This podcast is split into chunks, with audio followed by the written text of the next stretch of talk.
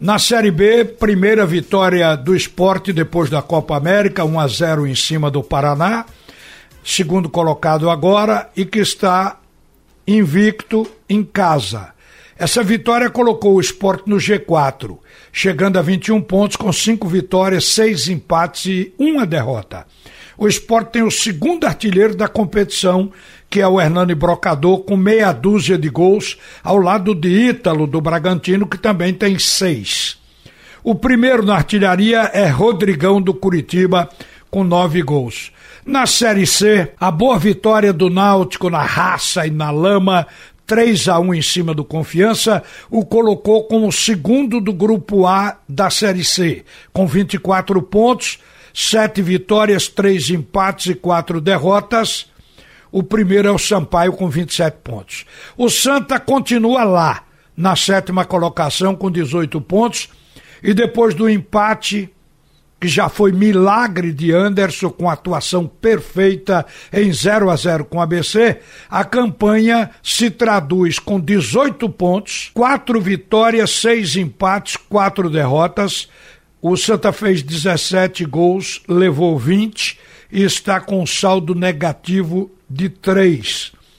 Nos últimos cinco jogos, o ataque do Santa Cruz só fez um gol mas temos na linha, depois a gente vai voltar aqui o Santa Cruz até para ouvir o treinador Milton Mendes, mas nós temos na linha agora o Nelo Campos, diretor do esporte, que joga hoje à noite contra a equipe do Guarani. Guarani que venceu o São Bento, chega aí louco para obter uma segunda vitória para sair da zona do rebaixamento, porque hoje está como 19 colocado.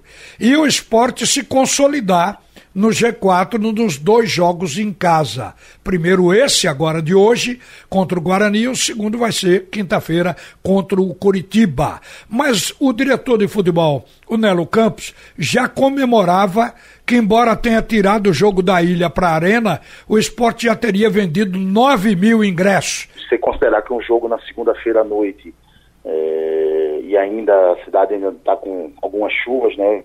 Graças a Deus hoje nem tanto, mas se considerando esse momento que a gente vive, a gente em menos de 48 horas já ter vendido 9 mil ingressos, a gente tem que estar tá considerando um bom número e sabendo a possibilidade de, com certeza vamos passar de 15 mil, a possibilidade de a gente chegar aos 20 mil torcedores, que isso para uma segunda-feira à noite, você levando o jogo lá para a arena, é, era um, um dos receios nossos, mas sabíamos também que estaríamos levando comodidade para o torcedor e o torcedor que não conhece a arena, a oportunidade, o torcedor do esporte que jogou, que ainda jogou pouco na arena, oportunidade de, de ver esse, esse equipamento, que é um equipamento hoje do, do governo do estado, que, e que dá uma, uma comodidade boa aos torcedores e, e, e como eu disse. É, é o melhor estádio daqui, né, Nelo? O problema é a distância. Agora eu pergunto: teve algum esquema de ônibus, coisa especial? Não.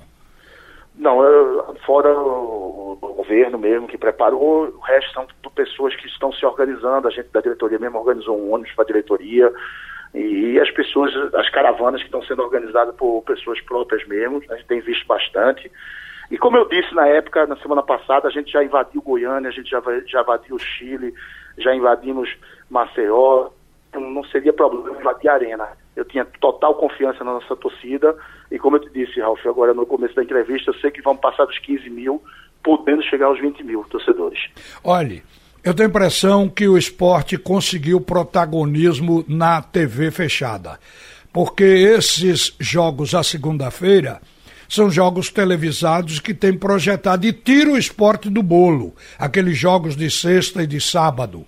Quem está jogando na segunda está sendo visto pelo Brasil inteiro. Essa é a terceira, quarta vez que o esporte joga segunda-feira, se lembra?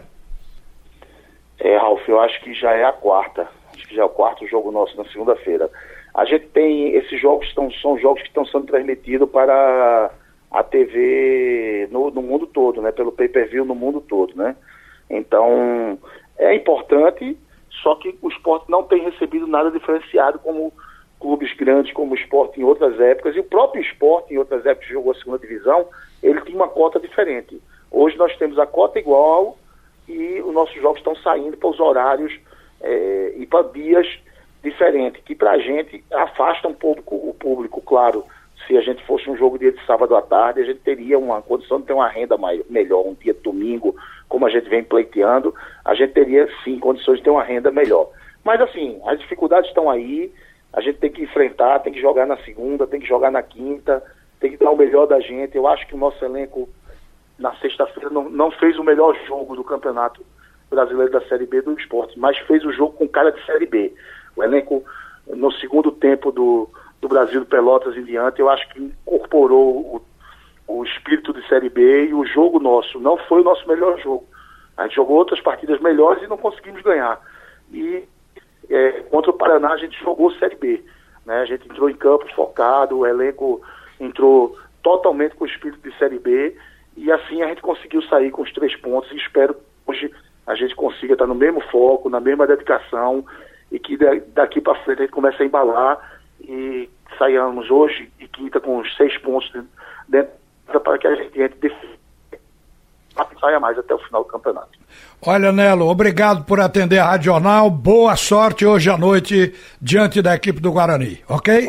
Obrigado, Ralf. Um grande abraço à Nação Rubro-Negra. Espero todos à noite lá na, na Arena Pernambuco.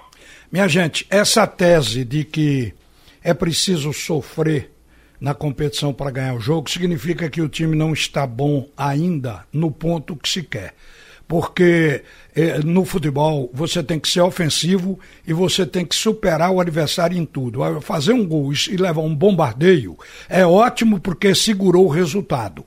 Mas como futebol, como ponto que o clube deve atingir, ainda está distante. Agora, olha, gente, pior situação aqui é do Santa Cruz, porque agora restam quatro jogos. O Santa Cruz não pode perder nenhum ele tem que ganhar três e empatar um para conseguir os 10 pontos, para completar os 28, que é o ponto de corte. Agora, depois do jogo, todo mundo estava é, lamentando outra vez o futebol de Santa Cruz, que se segurou no goleiro, já foi um milagre. Se não fora o Anderson, Santa Cruz sairia derrotado, porque o ABC fez um verdadeiro bombardeio. Agora, o técnico do Santa Cruz, ele no final disse uma coisa que merece refletir. Ele falou que o Santa Cruz está errando diferente. Ou seja, quando já está errando diferente é porque tende a evoluir. Repare o que disse Milton Mendes para ver se você concorda com isso. Já começamos a crescer, já começamos a errar coisas diferentes. E quando se erra coisas diferentes, a gente está evoluindo, está crescendo.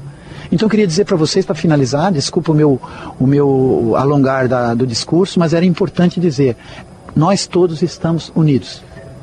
Tá vendo aí, Geraldo? É, antigamente a gente achava que para evoluir você tinha que ter maior número de acertos. Uhum. Hoje o técnico do Santa Cruz acha que errando, mas errando diferente do que vinha errado, significa que está evoluindo. Para ele, Beleza. é dessa forma que o Santa está evoluindo.